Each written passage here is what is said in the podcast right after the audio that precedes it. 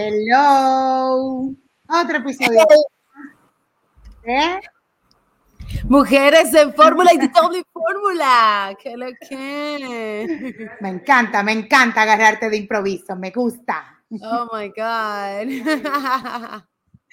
Mira, y ese peinado tan bonito. Ah, mi amor, hoy hice, tuve mi primera presentación eh, de belly dance después de unos meses eh, practicando y aprendiendo. Y entonces me hice este look para esa presentación.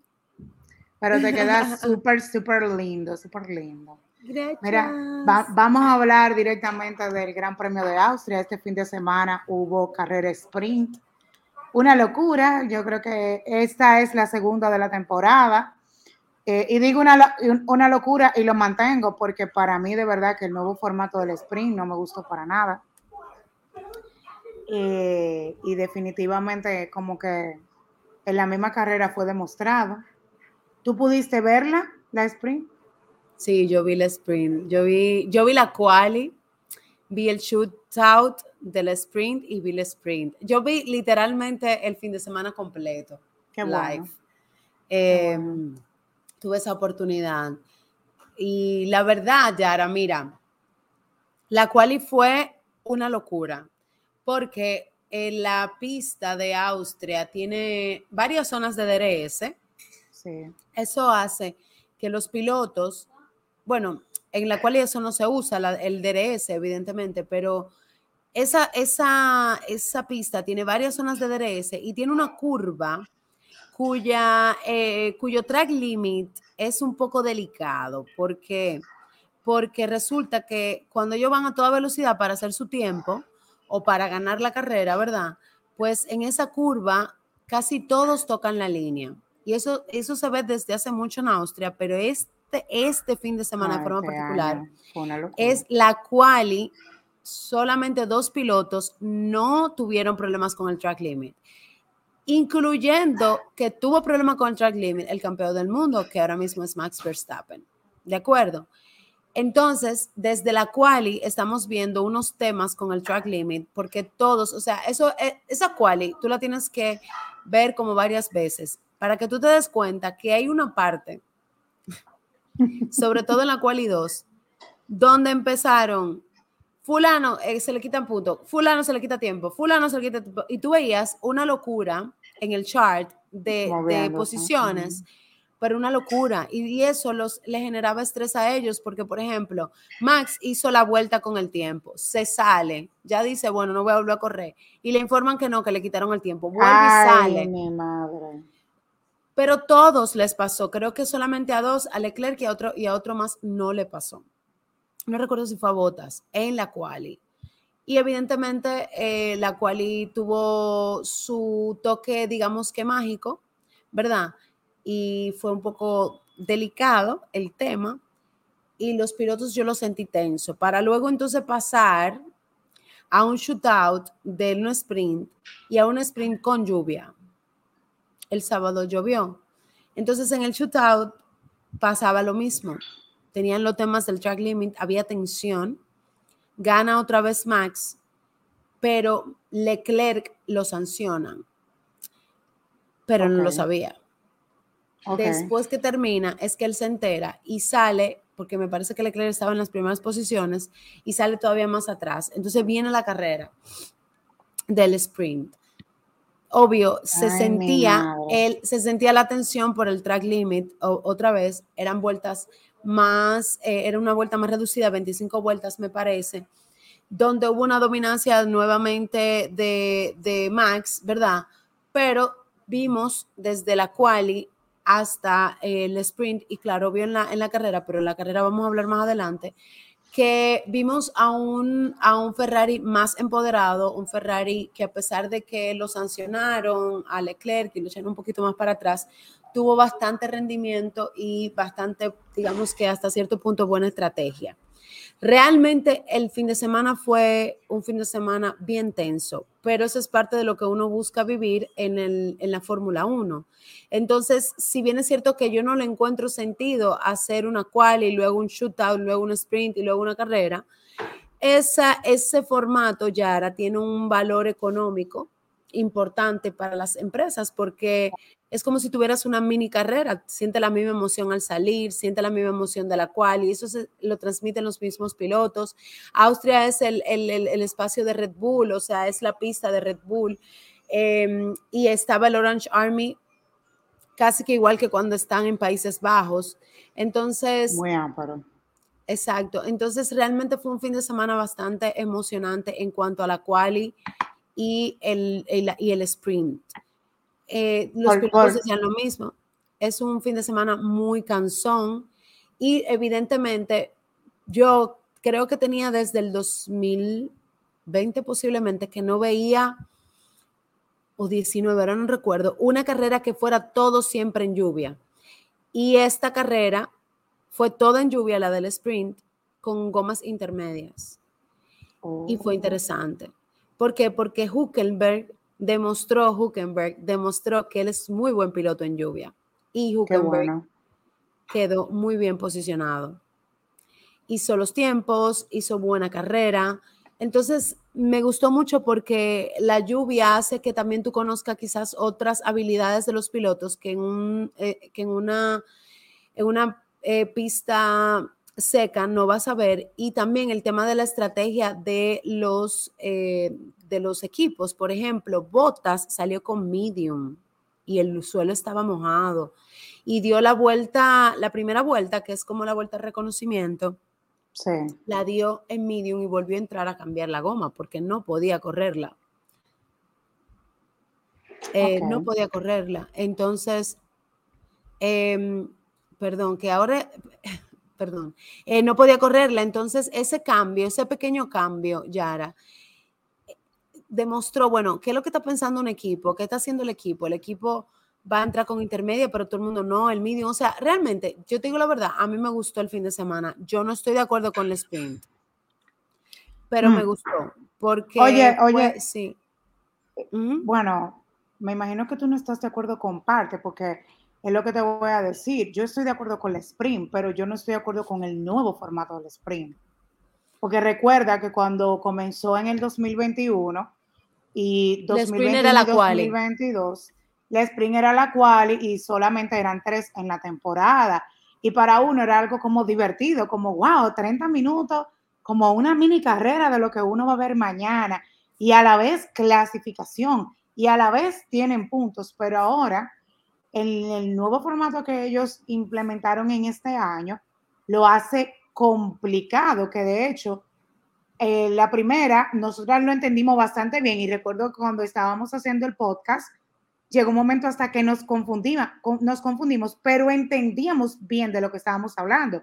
Y así pasa con mucha gente que de hecho tiene mucho tiempo viendo Fórmula 1 y estaba el sábado desubicado que yo lo llegué a ver en muchos chats que, tengo de Fórmula 1 y yo, wow, hay mucha gente desubicada. Por lo menos nosotros, en el horario, en, por lo menos por mi parte, en el horario en el que ha tocado la clasificación viernes, yo no he podido ver la clasificación.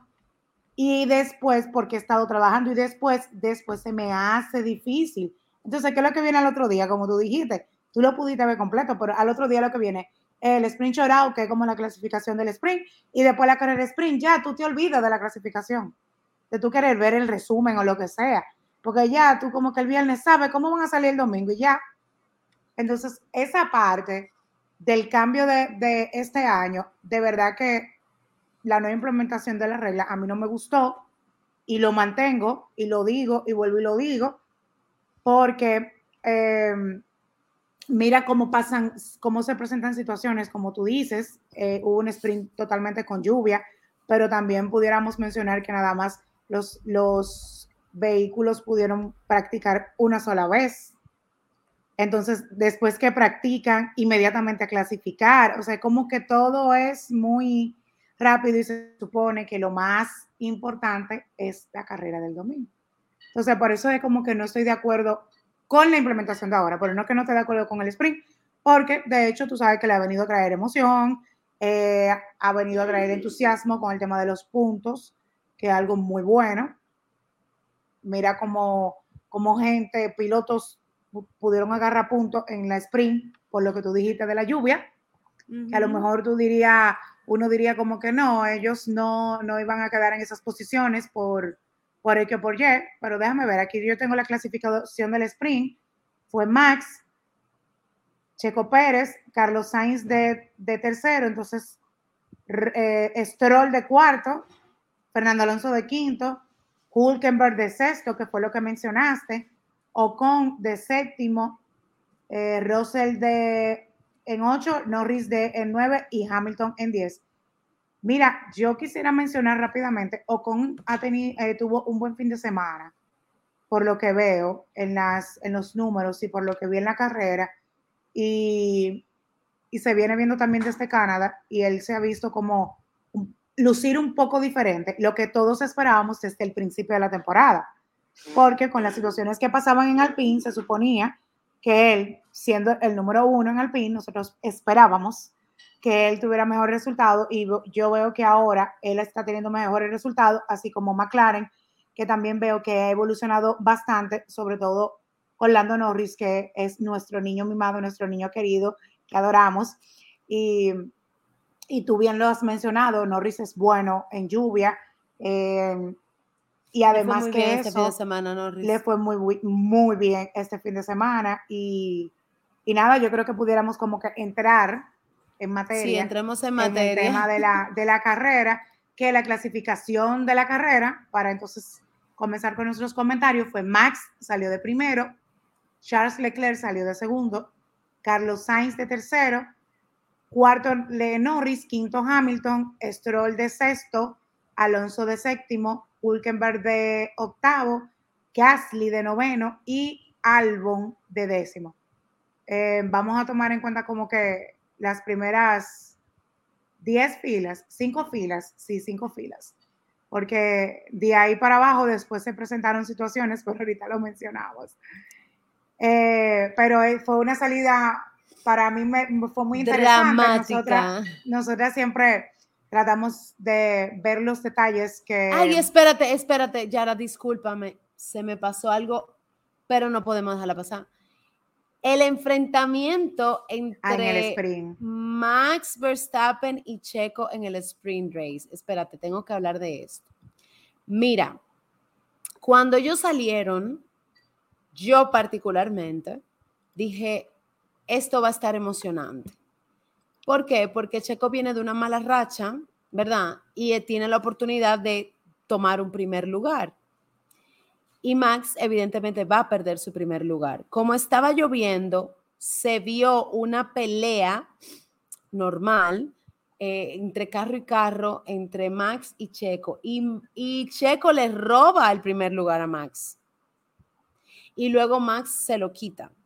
Dicho esto, esto provocó evidentemente muchísimas críticas a Max porque decían que Max es un sucio, que le tiró el carro, ambos pilotos se quejaron, Max se quejó de Checo, Checo se quejó de Max y bueno, cuando termina el sprint race, ¿verdad? Entonces vemos esa foto que estamos publicando, es el momento en el que ellos llegan en primer y segundo lugar, me parece, ¿verdad, Yara? Eh, y, se, y conversan sobre lo sucedido. Algo que a mí me encantó porque eh, quizás eso fue lo que acordaron aquella vez que hubo el malentendido entre ellos y ellos hablaron y luego cuando hablaron en la prensa ambos explicaron sus puntos de vista. Checo sí, sí afirmó que no tuvo visibilidad por el tema de la lluvia y que por eso fue que le hizo, o sea, lo que pareciera que Checo le había echado el carro a Max. Sí y Max luego se lo echa a él. Y entonces Checo aclara, no, mira, yo simplemente no te vi por la lluvia. Y bueno, ya sanaron eso. Seguimos con la carrera. no, pero fue, fue una discusión bastante interesante. Qué bueno que, que, lo mencionaste porque fue de las cosas que más se habló. O sea que eh, era bueno mencionarlo. Pero ves lo que te digo, al, al haber tanta acción el fin de semana, eh, la gente se eso, Es que eso parece otra carrera, es que eso parece otra carrera ya. Otra carrera. Por eso que no me gusta. O sea, que se ve como otra carrera. y se corre el riesgo como si fuera otra carrera, porque si dañan un carro ya no le da tiempo a arreglarlo. Exactamente. Entonces, para mí, yo antes, antes me gustaba, pero ya no. Porque es que yo estoy viendo, si Checo y Max chocaban, no, iba a no iban a correr hoy, no iba a dar tiempo a arreglar su carro. Exacto. No, y que además, eh, si tenían algún tipo de sanción y no la podían pagar en el sprint, tenían que pagarla en la carrera de hoy. O sea que también es algo que, que vino complicando un poco la situación. Pero decía que nosotras nos íbamos a concentrar en la primera parte, o sea, en las primeras cinco filas, porque la salida fue, fue bastante impresionante y, y comentaba que Lili y yo, cuando vemos la carrera juntas, siempre tratamos de que de ver las cosas eh, desde el punto de vista de nosotras. O sea, como que vimos eh, a un Max saliendo de primero, Leclerc de segundo, eh, Sainz de tercero y Norris de, de, cuarto y Hamilton de quinto. Y yo recuerdo que yo le dije, Lili, vamos a ver cuál va a ser la reacción de Leclerc. ¿Por qué digo de Leclerc? Porque Max tiene sus estrategias y Max conoce a Leclerc pero Leclerc también fue un batallante eh, junto a Max durante un tiempo, como que él ha sido siempre eh, muy impresionante tratando de llevar la, batalla con Max, aparte del mismo Hamilton.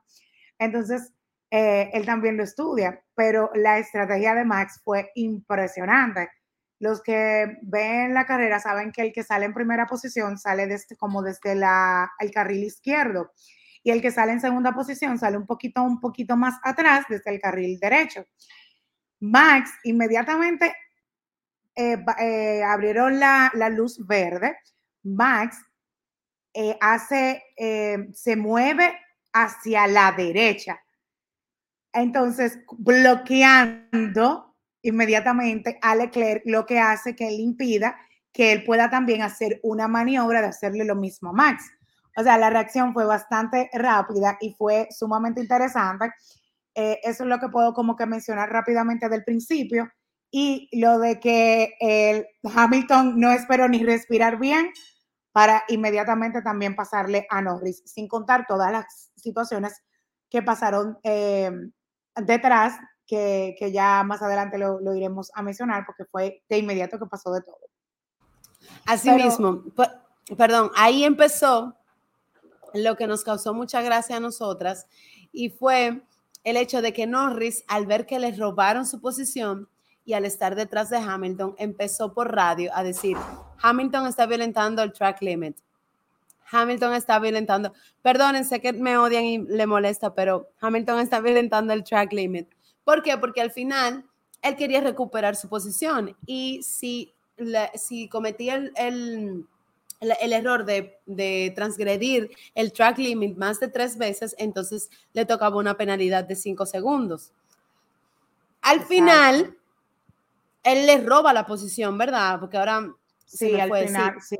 Él le quita la posición y le pone la penalidad a Hamilton después de eso y nosotros estamos muertos la risa. Porque luego Hamilton empieza ese asedio a todo el que le quedaba adelante. Fulano está violentando el track limit y Toto le dice, no, perdón, antes de eso, él le dice por radio, el carro está malo. Y Toto le dice, sabemos que el carro está malo, ocúpate de conducir. Exacto. Luego empieza, luego empieza, el eh, fulano está, eh, está violentando el track limit. Fulano está violentando el track limit. Sí, porque acuérdate que al primero que al primero que penalizaron, yo no me acuerdo cuál, cuál yo creo que fue a su Noda, y después fue a, Hamilton, porque duraron un rato para penalizar a Hamilton.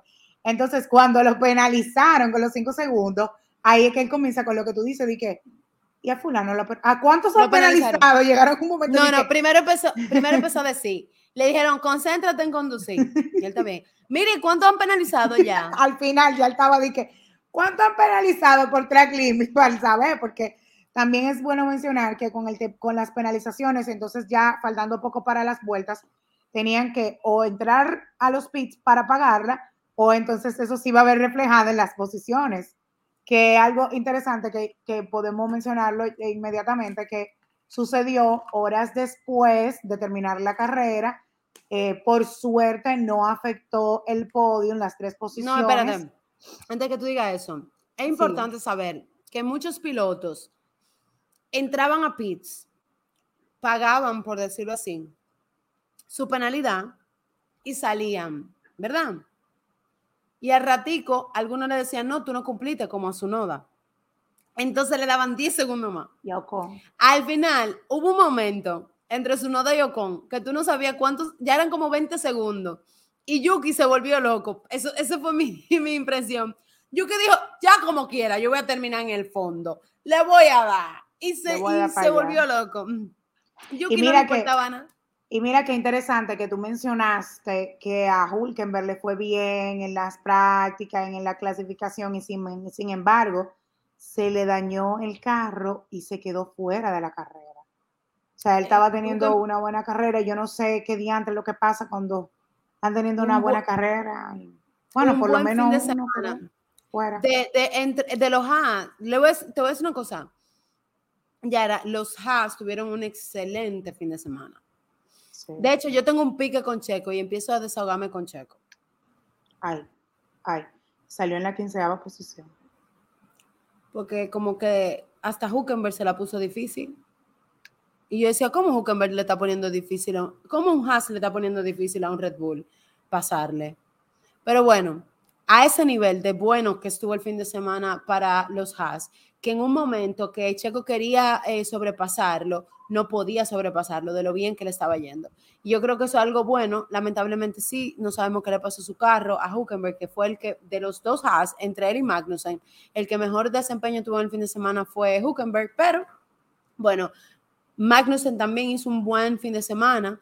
Eh, yo, yo entiendo que, y es quizás mi sorpresa, es el hecho de que se entiende que Haas es un equipo que no tiene tanto dinero o tanta influencia como lo tiene un Williams, lo tiene Williams, y sin embargo está haciendo muy buen, o sea, se pelean entre cuál es el último lugar entre Williams y está haciendo muy buen trabajo pero yo siento, yo siento que Haas está haciendo mejor trabajo que Williams ahora. Bueno, eh, Williams lo está salvando Albon, hay que mencionarlo porque Albon ha tenido eh, buenas carreras. Recuerda que en Canadá Albon le fue súper bien y, y, en esta también, o sea, él se recuperó bien. Claro, no quedó dentro de los 10 por el tema también de las penalizaciones por el track limit, pero Albon álbum salió como en la décima, yo creo que yo mencioné.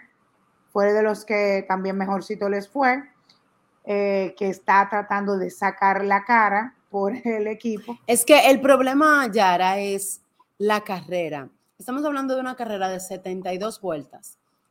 Caramba, no tienen pace. Le va súper bien en las cuales, le va súper bien en un sprint race, pero no tienen pace. Después que pasan de la 19 vuelta, 19 vuelta, ya ahí tú empiezas a ver el decaimiento de esos vehículos. No aguantan. ¿Que Alonso qué? Porque mira, Alonso mantuvo su pace. Pero yo no estoy hablando de Aston Martin. no, yo te estoy diciendo que, que, que o sea, apoyando lo que tú dices. Alonso mantuvo su pace. O sea, lo mantuvo. Ojo, ojo, es importante saber y considerar el hecho de que entre Stroll y, Alonso, Stroll dio mucho más de qué hablar en esta carrera. Eh, se sintió más emocionante la búsqueda de posiciones de Stroll, pero al final del día llega un punto en el que ellos saben que lo más importante eh, es ganar puntos, valga la redundancia, y hoy eso fue lo que hizo Alonso. O sea, Alonso aseguró su posición. Alonso aseguró su posición y la defendió. Alonso queda arriba, o sea, es una cosa increíble. Mira, tú sabes que quiero mencionarte algo brevemente, Lili, y es el desempeño de Nick de Bryce. Qué lamentable que Nick de Bryce no ha dado la talla y de verdad que los ni rumores aumentan. Eh, Logan Sargent. Eh, Nick de Bryce, los rumores van a seguir aumentando porque ya lo que faltan son dos carreras para que llegue el silly season y, y, ya este señor eh, de, Red Bull lo dijo, ¿eh? O sea, tienen en, en, el ojo a un piloto que posiblemente pueda reemplazar. También se habla de Daniel Ricciardo, pero hay que ver qué tan cierto puede ser, porque también Red Bull no se puede quedar sin un piloto como Ricciardo, como el eh, de de reserva. Eh, ¿A quién va a poner de reserva? No solo, no solo por eso, Yara. Recuerda que la, digamos que la cultura del equipo de Red Bull y de Alfa Tauri, que Alfa Tauri se sabe que pertenece al mismo, al mismo grupo, es que los pilotos de su escuela se entrenan en Alfa Tauri. Y ahí es que empiezan a desenvolverse, a ver la posibilidad de entrar a Red Bull. O sea, eh, Richardo ya no pertenece a la escuela de Red Bull, ya Richardo es un piloto con experiencia. Entonces, a, lo, que ellos apuestan es que Alfa Tauri siempre exista un piloto joven, un piloto que esté ganando en F1, eh, perdón, en F2, en F3. Entonces, están hablando de Richardo, pero posiblemente no. ya no. Ya no va a ser. Eh, ya no va a ser. El nombre del piloto, yo no recuerdo. Tú Liam, Liam, Liam ah, Liam. Espérate, déjame buscarlo. En lo que tú buscas eso, eh, Yara, yo sí, sí quiero decir algo. Mira, por ejemplo, si, si Nick de Bryce hubiese estado. Liam Lawson, ese mismo. Liam, ajá. Eh, hubiese estado en Alfa Romeo, aunque no tuviera buen desempeño, se hubiese quedado en Alfa Romeo. Porque Wang Yusu, lo adoro, lo quiero con locura y pasión, no da los números y sigue en Alfa Romeo. Pero todo equipo, todo piloto, perdón, que entre a cualquiera de las dos escuderías de Red Bull, debe de saber que Red Bull saca a los pilotos a mitad de, a mitad de season y no le importa. Porque lo hizo durante la época entre, acuérdate, que, se, que, lo hizo con Gasly y puso compañero para Max. Y puso a Albon en la mitad de temporada, puso a Albon, ¿te acuerdas? Claro. Y Albon no dio la talla y se fue. O sea, Red Bull no relaja con eso. Entonces. No, ellos no tienen que ver. Yo lo veo en una carrera, en la segunda. Está bien, la primera se la pena, en la segunda no lo hiciste. Adiós, bye bye. Jesús. El Marco está pendiente a eso. Entonces. Espérate, eh, Yara, para terminar esa idea. Yuki, que no.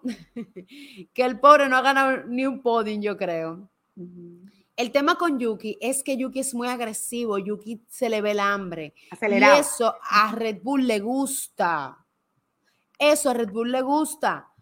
Miren, yo no soy de equipo y ustedes lo saben, y quizás yo no soy de Red Bull por eso, porque yo siento que es tanta la ambición de ellos que a ellos no le importa. O sea, ellos lo que quieren es un tigre con hambre. Por eso es que Max está donde está, porque ellos saben que, mira, bueno, vamos a contar la última vuelta de Max más adelante. Max es un arretado y Yuki es así mismo. Yuki es así mismo. Yuki le falta un chin de madurez para terminar de como eh, como que esa locura, esos errorcitos que él comete, es un, eso es madurez en el pilotaje, ni siquiera madurez de edad, sino el seguir mejorando. Por eso Yuki no está en peligro.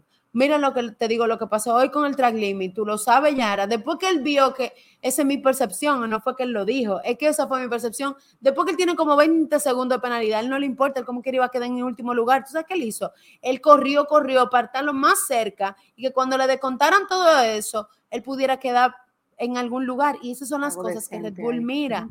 Pero de Bryce no es así, de Bryce está muy suavecito. Tiene que ponerle un tiene, de picante. Tiene que aprender, tiene que aprender, tiene que alocarse un poco. Porque al final nadie sabe si le funciona, si se aloca le funciona.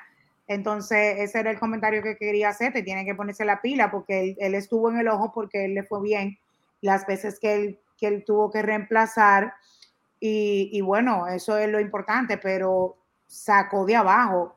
¿Qué pasó? ¿Se metió en la zona de confort después que, ya lo logró? Es Fórmula 1, ¿eh? O sea, tú no puedes dormirte. Mira, un dato importante que quiero mencionarte de, la, de esta carrera, y es que Ferrari logró los 800 podios eh, con el la segunda posición de Charles El podio número 800, el podio número 800. El, podio número 800 es, así. Y es de verdad que un dato muy interesante, histórico, porque Ferrari es la escudería más eh, vieja, decir vieja, ¿verdad? Eh, de la Fórmula 1 y, y, de verdad que eso es algo interesante para ellos. Creo que hace tiempo debieron de lograrlo, pero los compañeros no se ayudaron eh, Leclerc se desenvolvió muy bien, pero para mí eh, Sainz se desenvolvió mejor. En algún momento no tuvo la oportunidad de poder demostrarlo, pero lo vi como, mira, yo soy súper de Leclerc, yo soy, me encanta Charles Leclerc, pero lo que vi en esta carrera fue como que un mejor desenvolvimiento de Carlos Sainz. lo que viste en esta carrera lo que viste en la carrera pasada, lo que viste en la traspasada. Señores, miren, lo voy a volver a repetir y yo creo que lo he dicho en todos los, eh, los episodios de, de esta temporada y quizás los últimos de la pasada. Ferrari tiene que tomar una decisión y terminar de entender que si alguien le está salvando el nombre Ferrari es Carlos Sainz. Siempre. Lo entonces, entonces, tiene, mira, esa entrada a pozos, yo te voy a decir algo, debo de felicitar primero.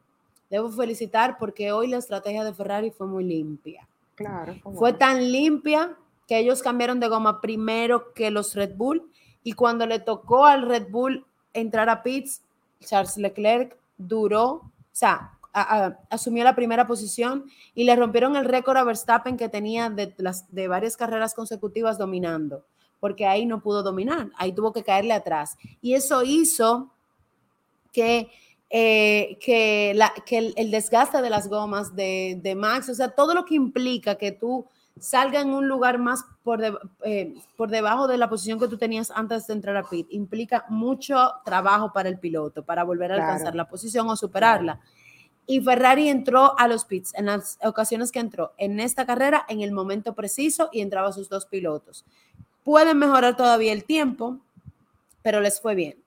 Dicho esto, ¿verdad? Pasando esa página, Carlos Sainz cuando se enfrentó por la tercera posición con Checo, demostró que si él tuviese un carro con mayor nivel, Checo no le pasa. Y viene mi segundo pique con Checo. Viene mi segundo pique con Checo. Checo, un Ferrari te la puso difícil. Porque el, la pelea entre Checo y Carlos Sainz le restó a Checo dos segundos que él pudo, que lo pudieron haber llevado a convertirse en el segundo lugar y no en el tercero, como que terminó en la carrera. Claro. O sea, Carlos Sainz hizo el trabajo. Carlos Sainz le aseguró el segundo lugar a Charles Leclerc con, esa, con ese enfrentamiento. Entonces, si alguien está haciendo algo por el equipo, es Carlos Sainz. Ellos, ellos los dos tienen su punto en esta carrera, como dices, porque los dos batallaron. Charles Leclerc se vio también en un momento batallando contra Max Verstappen.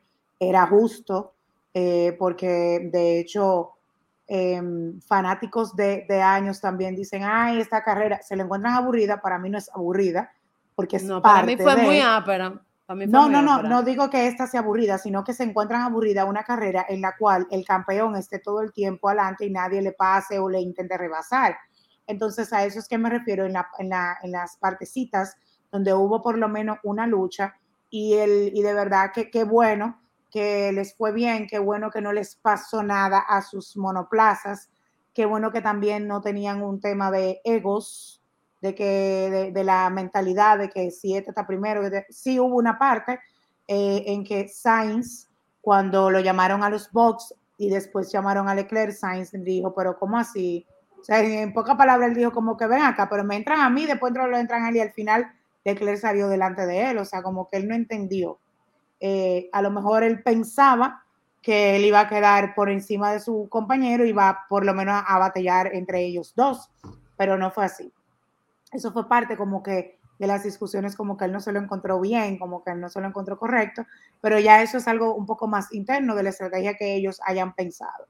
Pero en definitiva, Ferrari se vio muy bien. Felicidades para para los fanáticos de Ferrari, que de verdad que los tifosi siempre están presentes, aunque para ser em, en Red Bull Ring, em, el podium fue perfecto para Red Bull porque sus dos pilotos eh, estuvieron ahí arriba y estuvo muy cerca en su momento Hamilton, en su momento Norris, o sea que de verdad ellos pudieron dar la batalla.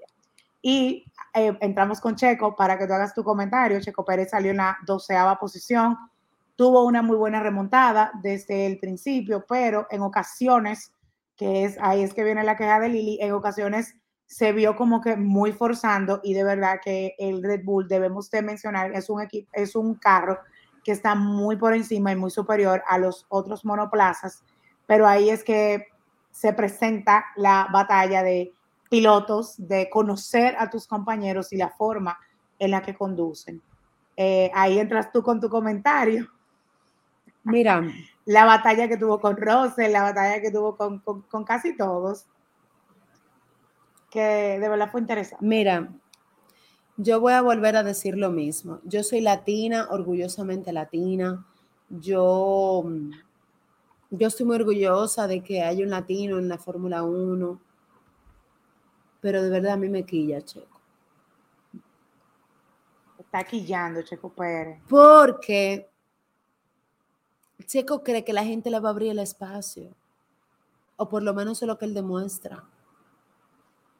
O sea, Checo sabe ser agresivo y elige no serlo. ¿Cómo es posible que un Haas te la ponga difícil?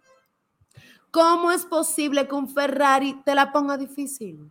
¿Cómo es posible que Hamilton dice que el carro está lento, que le echan su boche, admitiéndole que el carro sabemos que está mal, y Hamilton se la puso difícil? Sí, hubo una batallita ahí. ¿Tú no te acuerdas? ¿No te acuerdas ahí esa batallita que yo te dije, no, pero es que lo voy a decir? Claro. Yo quiero saber cómo es eso. Y a mí no me pueden decir que Checo le ponen el carro malo. Eso no es verdad, porque ahora mismo la gente tiene que terminar de entender que a Red Bull le conviene Checo en el podio. Pero es que si se lo pusiera malo no hubiese llegado a la tercera posición. Yara, es que, es que la gente tiene que entender que a Red Bull, yo no estoy hablando de Verstappen, a Red Bull le conviene el doble podium. Claro. Tiene que mantener Porque está liderando, pero por mucho punto de diferencia tiene el campeonato de constructores ahora mismo liderándolo. Entonces le va a poner el carro bueno. Emma, y si hubiese sido malo el carro, la, confrontación que se dio entre Checo y Max en el sprint no hubiese existido. Claro, claro. No hubiese existido. Tiene carro, ¿qué es lo que te pasa, Checo? ¿Cómo es posible que no alcanzaste a Charles Leclerc? ¿Por qué te costó tanto, tanto, tanto llegar para poder enfrentarte a, a Charles? Y se lo dije a Yara, yo le dije, Yara, él no va a llegar a la segunda posición, faltan 15 vueltas. Ahí fue cuando se enfrentó con Sainz. ¿Y qué pasó? No llegó. Si hubiese tenido, perdón, dos vueltas más, como las que le robó eh, eh, Sainz a él, quizás. Y tuvo, y tuvo ¿Qué me dolió? ¿Qué me dolió? ¿Qué me dolió que le pasó? Para mí, hoy la estrategia de Red Bull en cuanto al cambio de gomas no fue la mejor no fue mala, pero no fue la mejor. Y sí siento que la estrategia en el cambio de gomas a Checo le afectó más que a Max, porque Checo venía de un 15 lugar, de un quinceavo lugar y volvió a echar para atrás por, por, por, ese cambio de goma. Entonces él tuvo que remontar en dos ocasiones durante una carrera de 72 vueltas, que si nada más hubiese tenido que remontar una sola vez, bueno, pues está bien. Claro. Pero no. Entonces, como te digo una cosa, te digo la otra. Ahora, independientemente de eso, tú tienes el carro más veloz. Que yo me he dado cuenta de algo, Yara. Y es que Checo, cuando se trata de sobrepasar a los equipos supuestamente menos superiores, porque para mí todos son superiores, ¿verdad? Él lo rebasa como que es un cuento. Pero cuando llega Ferrari, cuando llega con, con Mercedes-Benz, se vuelve un tollo. Yo siento que él se siente intimidado. La batalla con Carlos Sainz fue muy buena. Y yo también lo que pienso es lo que hablábamos eh, tú y yo personal eh, y, lo voy a externar aquí. Y eh, me gustaría que el público también emita sus opiniones. Y es que de esas tres escuderías, los pilotos deben de tener la tarea, aparte de estudiar a todos los pilotos de las demás, pero estudiar a las de esas en específico. Y vamos a agregarle a Aston Martin, que está dando la batalla en esta temporada. O sea que mira cómo vimos una batalla entre Sainz y Checo Pérez, y tú decías, pero es que tiene que cerrarle. Ah, espérate, es importante. Es importante que yo noté del, del, como le dicen, del Red Bull Ring. Em, es que esa pista para, es buena en rebase en dos momentos. O en las, en las rectas, cuando hay DRS, o en las curvas. y nunca por fuera. No sé qué pasaba, pero si tú te fijas, todos los rebases fueron por dentro, o si no todos, la mayoría, porque puede ser que me esté equivocando. La mayoría de los rebases fueron por dentro. Y yo le decía, Checo, por dentro. Por dentro. Sainz se la llevó y empezó a bloquearle. Y Sainz, y fue muy bonito, fue muy bueno. Hubo, hubo parte de recta con Derez y volvían y batallaban. Yo pensaba que llegaba un momento que se iban a alejar, se llegaron a alejar, hasta que por fin Checo Pérez le pudo pasar y de verdad dio la batalla. Ellos estudiaron entre ellos mismos, eh, ellos evaluaron y eso es bueno. O sea que ahí tenemos a Checo Pérez que salió desde la quinceava posición y quedó en la tercera posición y, tenía, me parece que como una, una o dos carreras, no me acuerdo bien, que no ganaba, que no quedaba en podio, o sea que un buen fin de semana para Red Bull. Nosotros habíamos mencionado la temporada, el, el episodio pasado, que era interesante de que ellos tuvieran su 1-2, porque verdad, estaban corriendo en, en Red Bull Ring, en Austria, eh, donde está su compañía. Entonces, nada, eh, ahí vimos el Army, el Super Army, miren lo que están en YouTube, lo que están en Spotify, pueden eh, entrar a YouTube. El Army, el toro lo pusieron, a todo el Army lo pusieron en la zona donde está el toro y, de verdad que fue muy lindo, se veía toda esa zona de personas vestidas de color naranja en apoyo específicamente a Max Verstappen, que es quien usa el color naranja. Y. Ay, tengo una historia, espérate. Tengo una historia hablando del color naranja. A Norris le informan, hey, quedaste. Ay, chulísimo. En tal posición. Entonces le dice, ah, y por cierto, eres the driver of the day. Y dice el de que, oh, so sweet, eh, qué lindo. Eso es que estamos en un, con un público color papá, eh, eh, con el público papaya el color de la papaya, que en, nuestro país es la lechosa, era el público de Max. Pero como se parece mucho ese color, aunque es más brillante, al color de McLaren, por eso él dijo que se le sucedió. Claro, fue súper interesante. Y ustedes saben, y ustedes saben que Landon es uno de los mejores amigos de Max. Max es uno de los mejores amigos de Landon. Cuando ellos no están en carrera, ellos se juntan, ellos salen. Y me encanta, porque es un niño lindo. Entonces, eh, al principio no hemos pasado hablando del track limit, de la, de la carrera, del sprint, de la clasificación, de todo, fue una locura. Eh, según dice Lili, en el sprint, en la clasificación fue más que todavía en la carrera, pero cuando la no, No, espérate, Yara. Perdón, Yara. Lo que pasa es que en la quali y en todo el, el sábado del sprint se tomaban las decisiones ahí mismo. Aquí estaba sucediendo que se estaban penalizando, eso lo vimos, y no se vio tan locura hasta ahora, que es la información que tú vas a compartir, que se vio la real locura. Sigue. Sí, que, en definitiva la carrera terminó, habían penalizado a muchísimos, muchos llegaron a pagar la penalización cuando entraron a los pits de 5 segundos, de 10 segundos, perfecto.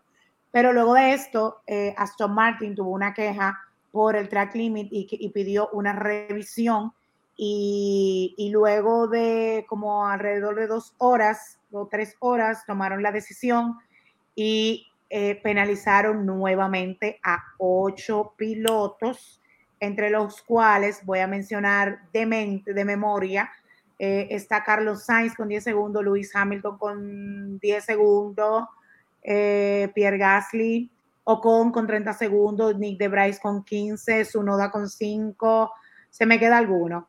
Eh, creo que Gasly con 10, bueno, pues definitivamente, entonces gracias a Dios, eso no afectó las, las tres primeras posiciones, digo gracias a Dios porque eso son como de los momentos más difíciles ya después que tú entregas, que ya ha pasado, después que tú entregas un trofeo y tienen que devolverlo y tienen que cambiarlo por el tema de las penalizaciones.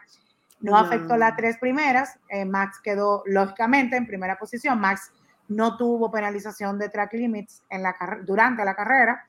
Eh, pero sí la tuvo en la quali. sí, sí, exacto. Sí, por eso fue que mencioné durante la carrera, porque en la quali tú dijiste que la tuvo. Leclerc en segunda posición, Checo Pérez en tercera. Entonces las posiciones cambiaron. Dando Norris, que había quedado en quinto, quedó en cuarta posición. Alonso en quinto, Sainz en sexto, eh, Russell y Hamilton 7 y 8, Stroll en 9 y Gasly en la décima posición. Señores, Gasly se robó ahí su, su posición. Su puntico. su puntito. Él es el número 10, él es el número 10 y quedó en la posición 10. Y quedó en la posición número 10 y, y nada, un fin de semana de carrera bastante interesante. Eh, sí, a mí me gustó.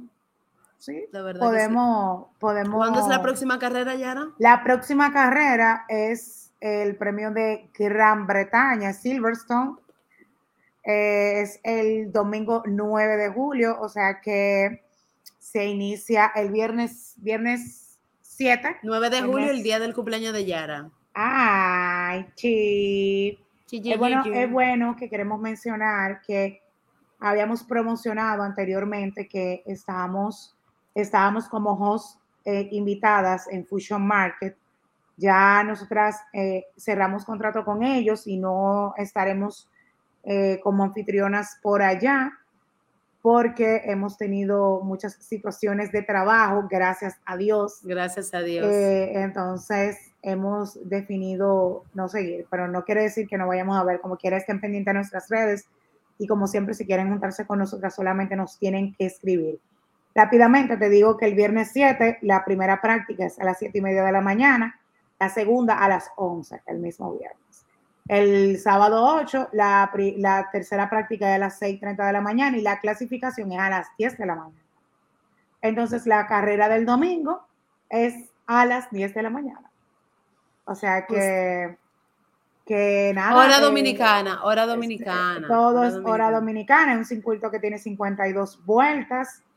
Y, y, nada, pendiente a las redes sociales de Mujeres en Fórmula, Mujeres en Fórmula, de W Fórmula, porque por ahí estamos siempre nosotras colocando los horarios para que, así como yo vine a buscar los horarios, porque no es necesariamente uno no se lo sabe de memoria, eh, así ustedes pueden entrar a la página, verlos, consultar y compartirlo también eh, en sus redes sociales. Ahí ponemos un poquito de, todo. Ponemos los horarios, ponemos informaciones interesantes que estén pasando en esos días.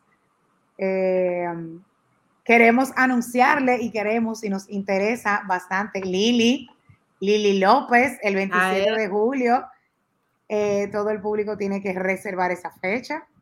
Yo creo que es importante que todos sepan que el 27 de julio nosotros traemos una sorpresa bastante interesante y, vamos a estar compartiendo en las redes sociales, por eso es importante que ustedes nos sigan en, en nuestras redes sociales para que se enteren. Aquí tenemos el banner que estuvimos publicando en las redes para que se enteren qué es lo que traemos eh, entre manos, Lili y yo, siempre inventando algo. Pero, les va a gustar, les va a gustar, les va a gustar. Exactamente, les va a gustar, estamos 100% seguras de que les va a gustar y estén pendientes de las redes sociales porque estaremos anunciando de qué trata. Eh, por ahí estuvimos compartiendo una sesión de fotos chulísima que tuvimos Lili y yo y es parte como de todo esto que traemos para ustedes. Lili, ¿dónde te pueden seguir en las redes sociales? A mí me pueden seguir en las redes sociales como arroba Lili López R de Rosario porque a mí nunca se en el olvido y a mí me pueden seguir como Yara González S y nuevamente las redes de eh, Mujeres, en Fórmula RD, DW Fórmula. DW Fórmula ahí estamos. Eh, amiga mía, gracias a usted. por un episodio más. El tiempo se nos va bastante rápido, es una cosa increíble. Sin darnos cuenta, ya así es, así es. Los queremos mucho y nos seguimos manteniendo en contacto, escuchando y viéndonos. Chao. Bye.